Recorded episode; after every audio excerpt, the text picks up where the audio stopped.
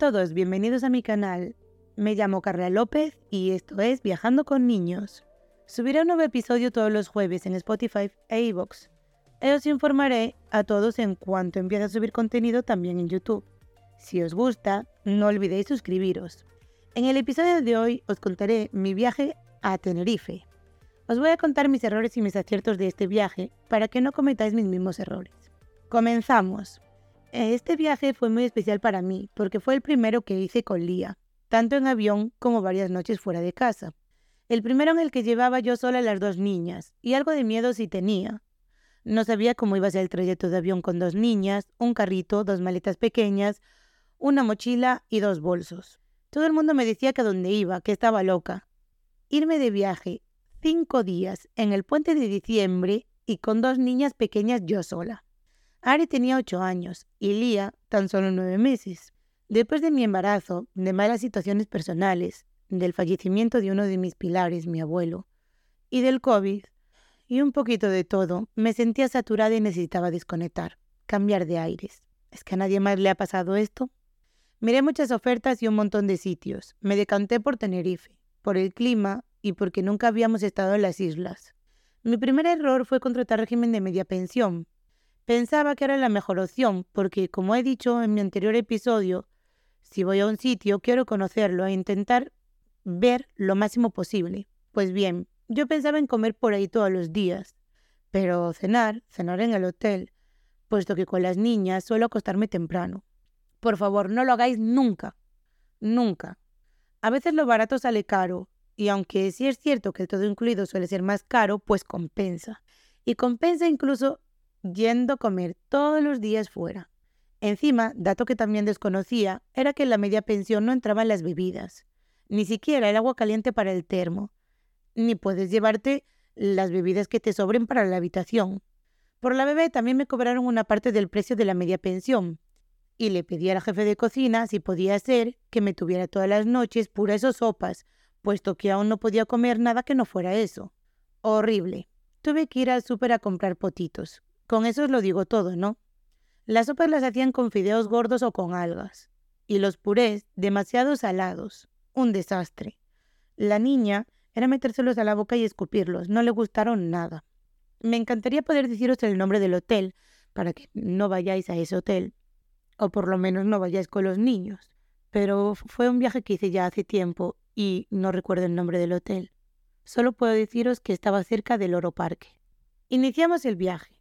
Una vez en el aeropuerto, llevé lo dicho antes, dos maletas de cabina, una por pasajero. Como la bebé no pagaba, no me permitieron llevar una por ella, pero sí una mochila grande con todas sus cosas, y un bolso con la leche, el biberón, etc.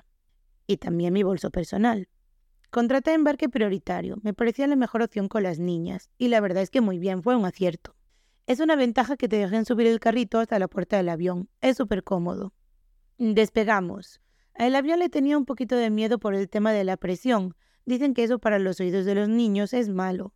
Y no quería que llorase y molestara al resto de los pasajeros. Pero la verdad genial, fue todo el camino durmiendo. Al bajarnos fue mucho más lío. Si vuelve el tiempo atrás, facturaría o pediría que me dejasen llevar las maletas de la bodega. Fui cargada del todo. Aquí hacía mucho frío y llevamos chaquetas, y al llegar no las podíamos soportar. Así que ya os podéis imaginar. Una maleta, una niña en brazos, una mochila grande, un bolso. Menos mal que Ari me ayudó. Llevó su maleta, llevó un bolso y alguna chaqueta. Aún así, fue algo muy estresante. Llegamos al hotel.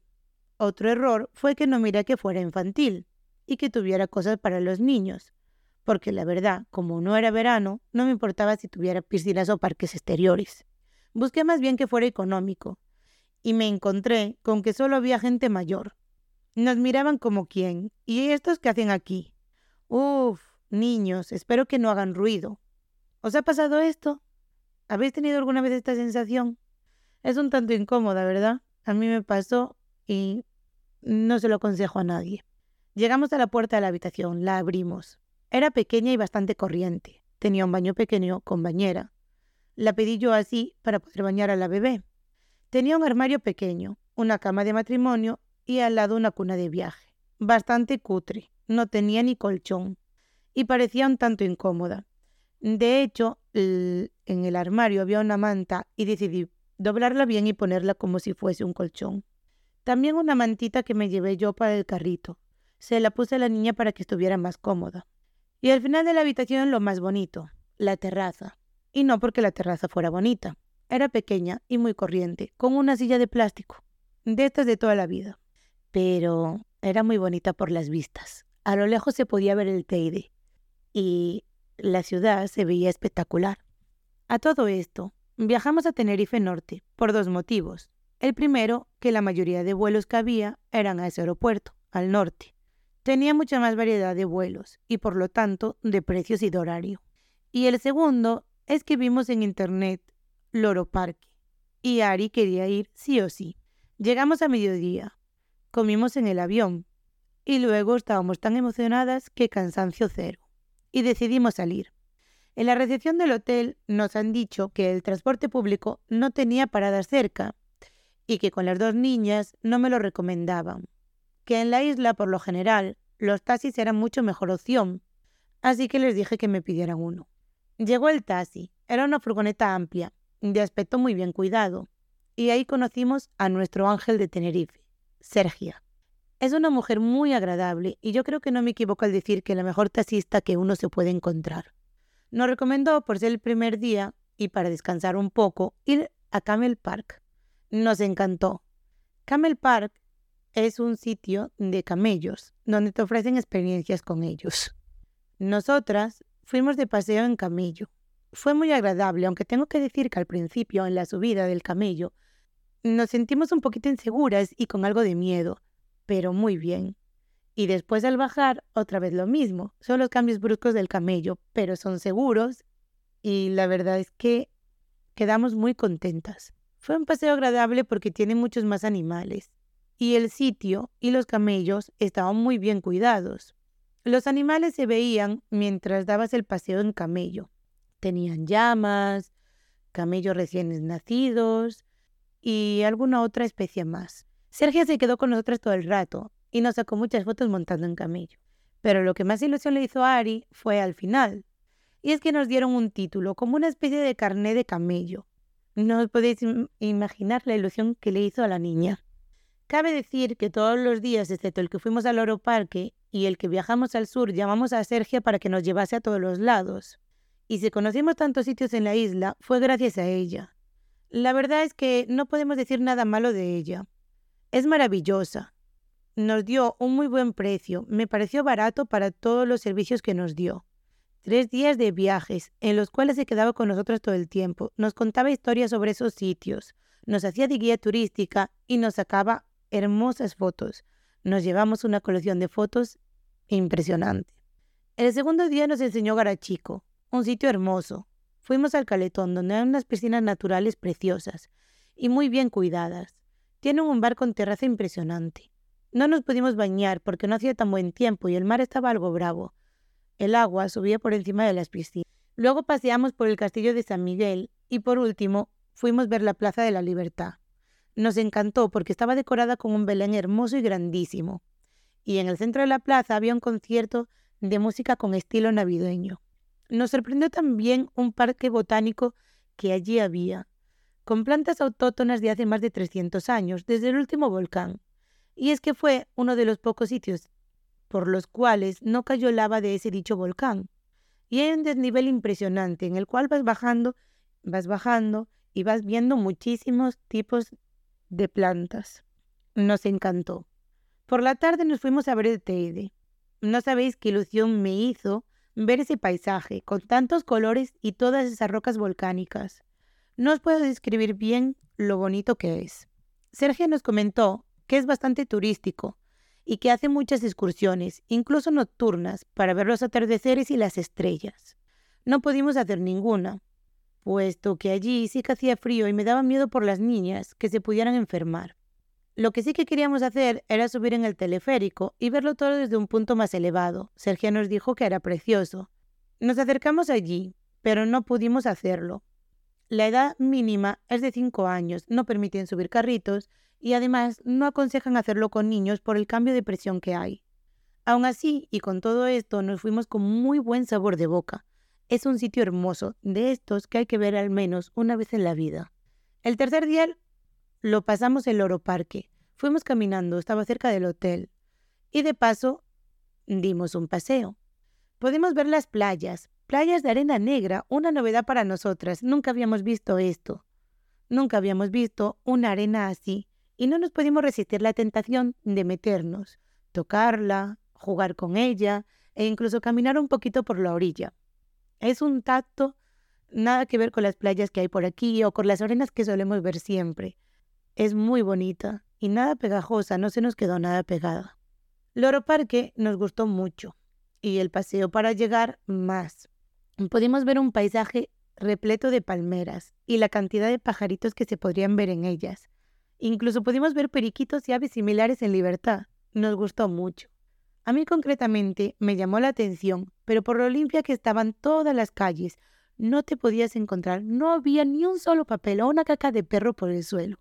Una vez dentro del oroparque, cabe decir que yo no soy mucho de zoos, me encantan los animales, pero me gusta verlos en libertad, no como en algunos zoos, que ya os diré nombres. Los animales estaban en espacios reducidos o mal alimentados. No me gustó nada eso. Pero este no era el caso, estaban muy bien cuidados. Pasamos todo el día viendo los animales y las actuaciones que hacen con ellos. Son impresionantes. Yo creo que conllevan mucho trabajo y que demuestra la inteligencia de esos animales. Hacer un espectáculo así no debe ser fácil y debe llevar muchas horas de trabajo y aprendizaje. Hicimos un tour que se puede contratar en el propio zoo. Es como una especie de visita guiada. Te hablan un poco más sobre los animales, sobre su alimentación, cómo les dan de comer, cómo les dan de beber, dónde duermen. Te enseñan esas pequeñas zonas a las cuales solo se puede acceder en la visita, como las incubadoras que tienen para los animales nacidos en el zoo, el centro de recuperación de animales, también donde nacen los pollitos o las camas de los gorilas. Aquí terminamos nuestra visita al Oro Parque. El cuarto día hicimos una excursión, la contraté online, fuimos en autobús hasta el sur, y parece mentira que de una punta a la otra de la isla lleva apenas dos horas. Nos han dicho que la manera de disfrutar más de una mm, visita rápida por el sur es un tour en barco, y sin pensarlo dos veces nos embarcamos en un tour de cuatro horas. Las vistas eran muy bonitas, el barco grande, la tripulación muy amable y atenta. Era también catamarán y pudimos ver el fondo del mar un rato. Pudimos ver delfines y ballenas en libertad. Ballenas pequeñitas. Las tres fuimos muy cómodas. No nos enterábamos ni de que íbamos en barco. No nos mareamos. La verdad es que eso también le tenía un poco de miedo. También era la primera vez de Lía en un barco. Y encima, cuatro horas. Pero el mar estaba en calma y Lía incluso se durmió una gran siesta.